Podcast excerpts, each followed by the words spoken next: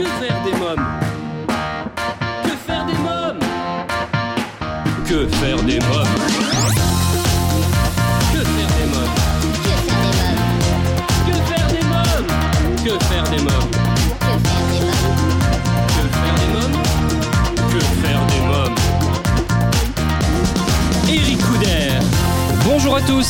C'est Eric Couder, bienvenue pour ce nouvel épisode de votre podcast Que faire des mômes en compagnie de Patrick Jean.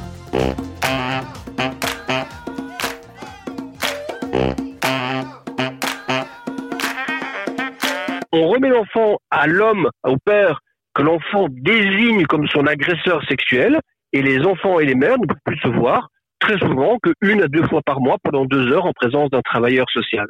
Je connais plus d'une centaine de mères qui sont dans cette situation, qui sont généralement à bout psychologiquement, à bout économiquement aussi, parce qu'elles essaient jusqu'au bout d'aller dans les, procédures pour protéger leur enfant. Et la justice française, et malheureusement ce n'est pas la seule, il y a beaucoup de pays où ça se passe comme ça, la justice punit l'enfant qui a dénoncé l'inceste, punit la mère qui a voulu protéger l'enfant, et va, dans un certain nombre de cas, notamment à travers des ordres de médecins, jusqu'à punir des médecins qui ont fait des signalements pour ces agressions sexuelles d'enfants ou ces viols. Donc effectivement, la situation est très grave. Là, aujourd'hui, rien ne bouge. On parle beaucoup de tout cela dans les médias, mais en termes de justice, rien ne bouge. Il y a aujourd'hui des milliers d'enfants qui sont séparés de leurs parents protecteurs et remis à la garde du parent qui les viole.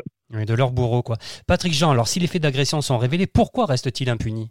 Alors, il reste impuni à cause des, des, des, raisons historiques, culturelles dont je vous parlais, ce droit archaïque, euh, vous n'y pensez pas, toucher au droit des pères, c'est quelque chose de sacré dans notre, dans notre société. Et donc, on considère toujours que les pères sont toujours trop maltraités. Si vous demandez à n'importe qui, est-ce que les pères sont bien ou maltraités devant la justice familiale, tout le monde va vous dire, ah, ben, les pauvres pères, ils sont maltraités. Toutes les statistiques montrent le contraire. Ce sont les mères qui sont moins bien traitées que les pères. Ça, c'est une chose. Euh, deuxièmement, il y a la question économique. Aujourd'hui, si, si on dit qu'il y a 6% d'enfants victimes, on sait que c'est entre 3 et 6, on en est absolument certain. Je, je, je m'en réfère à l'Institut national des études démographiques, il y a une étude virage, 27 000 personnes qui ont été questionnées, c'est très béton tout ça. Hein. Eh bien, ça veut dire plus de 700 000 victimes chez les enfants scolarisés actuellement. Ouais. Euh, si vous multipliez par deux, parce qu'il y a les, les adultes dont les, dont les dossiers pourraient encore être instruits par la justice, ça fait 1 500 000 dossiers. Eh bien, aujourd'hui, 70% des plaintes sont classées sans suite par les parquets. C'est-à-dire que la justice ne veut pas prendre en compte tout cela, elle ne veut pas instruire ces affaires, tout simplement parce qu'elle n'en a pas les moyens. Donc on préfère faire confiance à des gens comme M. Paul Bensoussan, qui viennent dire non, mais vous savez, c'est sans doute euh, une histoire d'aliénation, sans doute que c'est l'enfant qui a fantasmé, la mère qui lui a mis des choses dans la tête, pour ne pas voir la réalité de l'inceste en France, qui pourtant est mesuré tout à fait officiellement. Oui, mis dans la tête et même, même euh, dire qui, euh, que c'est la mère qui a violenté les enfants aussi. Hein. J'ai lu ça hein, dans votre livre. Ah, mais bien entendu, parce Ouais. qu'on considère que c'est une violence que, psychologique que la mère fait à l'enfant en le poussant à dénoncer des incestes qui n'existeraient pas. Ouais. En- encore une fois, toutes les études, y compris les études commandées par le ministère de la Justice, démontrent que les fausses euh, allégations euh, de- de- d'inceste ou de violence sexuelle dénoncées par les enfants sont rarissimes.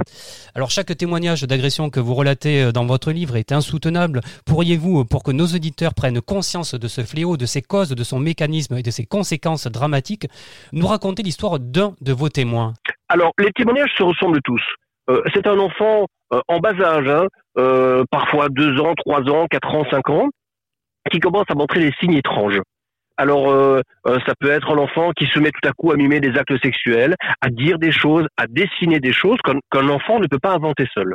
Et il le fait à la crèche ou à l'école maternelle. Il le fait devant une nounou, devant une voisine qui le garde, euh, devant une maîtresse d'école. Et puis, très souvent, après un certain nombre de, personnes qui, l'ont remarqué, souvent après arrive la mère qui le remarque, ou bien des gens viennent lui dire, ou bien il y a des signalements déjà auprès de la justice. Et là, on découvre, cet enfant raconte des choses. Euh, oui, euh, mon, mon papa euh, me pénètre avec les doigts. Euh, j'ai vu le sexe de mon papa. Alors les enfants décrivent des sexes en érection euh, euh, et, et, toutes sortes de, de pratiques qu'ils ne peuvent pas avoir imaginées. Ouais. À ce moment-là, évidemment, ben, les, les, signalements se multiplient avec des médecins de famille, et puis psychologues, psychothérapeutes, pédopsychiatres, et tout le monde en arrive à la conclusion qu'effectivement, il se passe quelque chose de très grave et que de toute évidence, cet enfant, avec parfois des traces physiologiques, donc sur les zones génitales, cet enfant est victime d'agression sexuelle ou de viol. Et puis, à ce moment-là, il y a des plaintes qui sont adressées à la justice et le parquet, eh bien, tout simplement, 7 fois sur 10, met ces plaintes à la poubelle. Alors évidemment, l'homme le, qui est incriminé, très souvent le père, il se retourne du côté de la justice familiale, hein, les juges aux affaires familiales, et il se plaint et il dit, mais vous vous rendez compte, euh, Madame a porté plainte contre moi, il oublie de dire qu'il y a eu des signalements derrière, il dit que sa plainte a été classée sans suite. Il estime que c'est la preuve qu'il n'a rien fait. C'est une preuve de rien du tout. C'est une preuve qu'on n'a pas voulu regarder.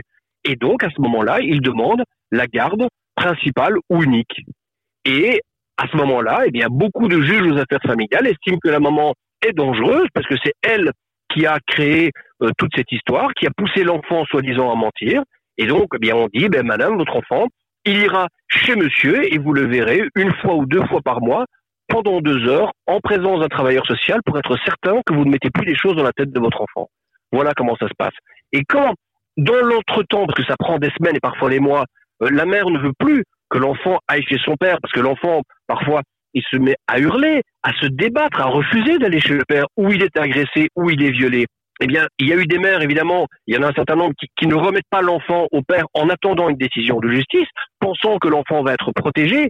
Eh bien, à ce moment-là, on envoie les gendarmes, parfois en uniforme, parfois à 5, 6 chez la mère pour prendre l'enfant de force et on condamne la mère. Et bien voilà, que faire des mains pour aujourd'hui, c'est terminé. Rendez-vous au prochain épisode pour écouter la suite de cette interview. Bye bye